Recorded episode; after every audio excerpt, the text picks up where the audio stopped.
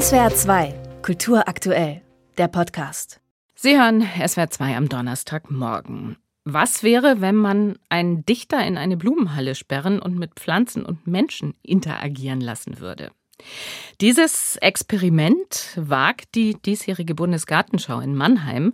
Zum ersten Mal hat eine solche Veranstaltung einen Hausdichter und der ist kein geringerer als José F.A. Oliver. Im richtigen Leben kennt man ihn als vielfach ausgezeichneten Lyriker, Essayisten und Übersetzer. Er wohnt in Hausach im Schwarzwald und ist im Nebenberuf sozusagen Präsident des Pennzentrums Deutschland. Jetzt also begegnet man ihm auf der Bundesgartenschau in Mannheim. Hallo, Herr Oliver. Hallo, Frau Maul. Herr Oliver, als erstes, wie ist das so als Hausdichter auf der Buga? Also es ist fantastisch, weil ich äh, alle Möglichkeiten habe, ständig auf das Gelände zu gehen, mich dort irgendwo hinzusetzen, die Blumen und die Interaktionen zu betrachten, selbst aktiv zu werden, mit Menschen ins Gespräch zu kommen, mich aber wieder auch zurückziehen kann in meine Klausur, in dieses Zimmer, das ich da im ehemaligen Kasernengebäude habe. Und das ist so, hat so ein Gefühl von Freiheit, weil wenn man dieses Gelände betritt, das ist so unglaublich weit dass man in eine andere Welt taucht und wirklich zur Ruhe kommt. Mhm. Nun haben Sie das schon ein bisschen geschildert, aber Sie verstecken sich da ja nicht hinter irgendwelchen Blumenbeeten und schreiben Gedichte, sondern Sie gehen tatsächlich aktiv auf die Besucher und Besucherinnen zu. Wie machen Sie das? Ja, ganz unterschiedlich. Also beispielsweise, ich habe mir einen Bauchladen machen lassen, da, da steht Buga-Poesie drauf. Und dann habe ich ein paar Gedichte geschrieben schon und die signiere ich und dann gehe ich spazieren auf dem Gelände, schaue mir Menschen an, komme ins Gespräch und frage, ob ich ihnen ein Gedicht schenken darf. Dann gucken sie erstmal ganz groß oder sie kommen auf mich zu, weil sie in diesem Bauchladen vielleicht Eis vermuten oder irgendetwas anderes. Und dann sind da Gedichte und dann kommt man sehr schön ins Gespräch und im Gegenzug frage ich sie dann, ob sie mir auch ein Wort schenken. Und das habe ich so kleine hm. Kärtchen vorbereitet und da steht dann drauf Buga Orte, also Buga-Worte oder Doppelpunkt Orte. Mhm. Und da habe ich schon eine veritable der, Sammlung von 50 der solchen berühmte Wörtern. Doppelpunkt, ja. Genau, genau, der berühmte Doppelpunkt, der ja nochmal andere Dimensionen öffnet. Mhm. Poetisch, äh, etymologisch natürlich falsch, aber wenn der Ort im Wort oder Erden in Werden oder jetzt Blumen ganz aktuell, da habe ich ein Gedicht gemacht, da mache ich einen Doppelpunkt nach dem B und dann ist das Lumen, das lateinische Wort für Dichter. Mhm. Und allein, mhm. wenn ich dann so einen, so einen schönen farbiges Blumengedicht den Menschen schenke, dann freuen sie sich einfach und wir kommen ins Gespräch über den Doppelpunkt, über das Licht, das in Blumen möglicherweise steckt, die Sehnsucht nach Schönheit, sich mit äh, Harmonie zu umgeben, etwas gestalten zu dürfen und so weiter und mhm. so fort.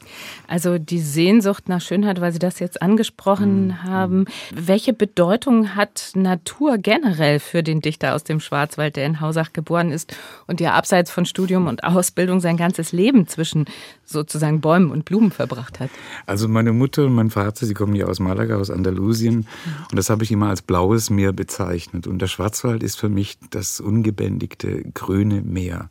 Und ich habe nur ein paar, ein paar Schritte, dann bin ich im Wald und tauche ein in ein Kaleidoskop an Grün, Farben, die ich gar nicht mehr mit Worten beschreiben kann. Und äh, deshalb habe ich immer eine sehr enge Beziehung auch zur Natur gehabt, zu den Wäldern, zu Pflanzen und äh, fühle mich einfach wohl. Sie, sie beruhigen mich und äh, lassen mich auch demütig werden, wenn ich sie betrachte. Mhm. Wenn man ihnen so zuhört, also so der Lyriker durch und durch. Ja.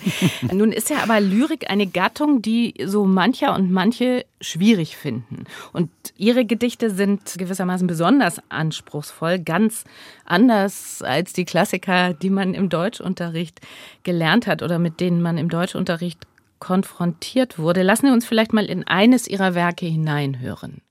Schwarzmilan. Mein Vater ist gewandert auf dem Gotthard nicht und doch verlog er sich die Arbeitshände unterm fremden Schnee. Er sagte, es ist kalt, die liegen kälter und Jahre später verlor er auch die Sprache ans gemachte Eis der Migration. Sie erzählen da in diesem Gedicht Schwarz Milan tatsächlich die Geschichte Ihres Vaters, mhm. der, wie Sie vorhin schon kurz erwähnt hatten, als Gastarbeiter aus Malaga nach Deutschland gekommen ist, richtig? Mhm. Mhm. mhm. Also und ist gleichzeitig auch eine Anspielung auf ein Hölderlin-Gedicht, der Adler, das ich sehr mag. Und äh, es ist gleichzeitig auch ja eine Synthese dessen, was eigentlich äh, diese erste Generation in Deutschland geleistet hat, ähm, seit den 50er Jahren bis Mitte der 80er, 90er Jahre. Und ähm, insofern hat es verschiedene Ebenen. Und natürlich muss man sich darauf einlassen. Aber das muss man sowieso, ob ich jetzt ein klassisches Gedicht lese oder ein heutiges Gedicht lese. Ich muss mir Zeit nehmen für dieses Gedicht. Das betrachten wir ein Bild. Die einzelnen Wörter sind gesetzt in einem Gedicht. Heute ist ja der Tag der Buchliebhaberin, am 9. August hm. ist. Und ähm, insofern muss man sich auch als Liebhaberin oder als Liebhaber einem Gedicht widmen und sagen, ich nehme mir Zeit, ich versuche zu begreifen, ich versuche zu verstehen, ich versuche es zu umarmen, ich spreche es laut und lasse es in den Raum, damit ich mir selber zuhören kann. Es gibt verschiedene Möglichkeiten, da einfach Fähren zu schaffen, um ins heutige Gedicht zu kommen. Und dann ist es ganz einfach.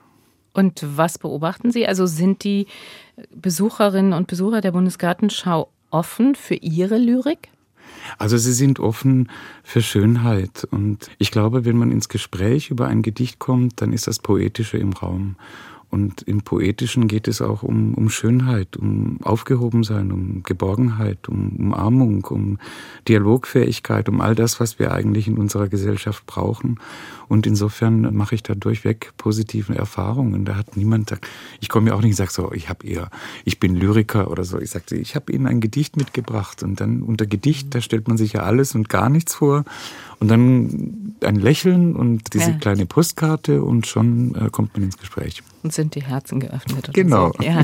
ähm, dieses Experiment Hausdichter, wie ich es genannt habe, mhm. auf der Bundesgartenschau soll ja gewissermaßen doppelt wirken. Also einerseits die Menschen für Lyrik begeistern und gleichzeitig den Dichter selbst inspirieren. Am Schluss, wenn ich das richtig verstanden habe, soll ein großes neues Gedicht von Ihnen entstehen. Wie funktioniert das bislang mit der Inspiration? Ja, die Inspiration, das sind so häufig die Gespräche, die Momente, die Wörter, die ich geschenkt bekomme, die Augen, die plötzlich strahlen oder auch Unverständnis, Fragen, die auftauchen, die Bundesgartenschau selbst, weil sie ist so, so interaktiv und so ehrlich und, und, und da ist nichts aufgesetzt, zumindest im Teil des Spinelli-Geländes. Luisenpark ist etwas traditioneller gestaltet, aber da kann man mit der Gondel dann von einem, von dem alten quasi Luisenpark ins Spinelli-Gelände und ist dann in einer anderen Welt und inspirieren kann eine Blume sein, kann ein Blumennamen sein. Das kann ja die Installation, die Interaktion sein. Ich hatte neulich Schülerinnen und Schüler da, die hatte ich mit einem roten T-Shirt ausgestattet. Wörtersammlerin, Wörtersammler, Bundesgartenschau 2023. Dann haben wir eine kurze Einführung gemacht. Wie stellt man Menschen Fragen? Die gingen in ihren roten T-Shirts über das Gelände, haben die Menschen gefragt und kamen zurück mit großartigen Sätzen und haben das in dem Klassenzimmer nachgearbeitet. Und das ist schon ein Teil dieses großen Gartengedichts, das ich schreiben werde. Ah, ja. Also vielleicht abschließend nochmal, wie würden Sie das formulieren, also in Worte kleiden?